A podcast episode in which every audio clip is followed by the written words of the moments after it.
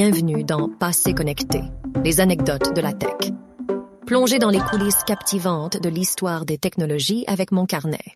Lancé en 2003, le réseau social MySpace est devenu rapidement très populaire. En 2006, il dépassait même en nombre de visites quotidiennes le moteur de recherche Google.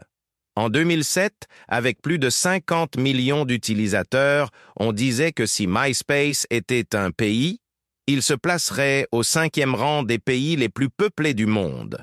Mais en avril 2008, Facebook a dépassé MySpace dans le classement des sites web et commençait alors l'exode massif des utilisateurs.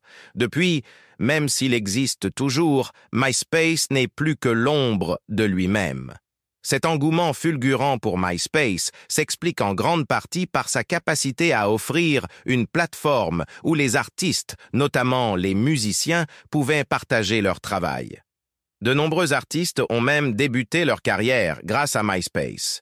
Toutefois, malgré cette innovation, MySpace n'a pas su évoluer au même rythme que les besoins et attentes des utilisateurs. Pendant ce temps, Facebook, lancé en 2004, a su capter l'attention du public avec sa simplicité, son interface intuitive et sa capacité à se connecter à d'autres applications. Mark Zuckerberg, le fondateur de Facebook, avait une vision claire de créer un réseau qui interconnectait le monde entier. Contrairement à MySpace qui s'était fortement axé sur la musique, Facebook a misé sur l'universalité et la diversité de ses fonctionnalités. Aujourd'hui, si on se penche sur l'histoire des réseaux sociaux, l'ascension et la chute de MySpace servent de leçon. Ils nous rappellent l'importance de l'adaptabilité dans un monde numérique en constante évolution.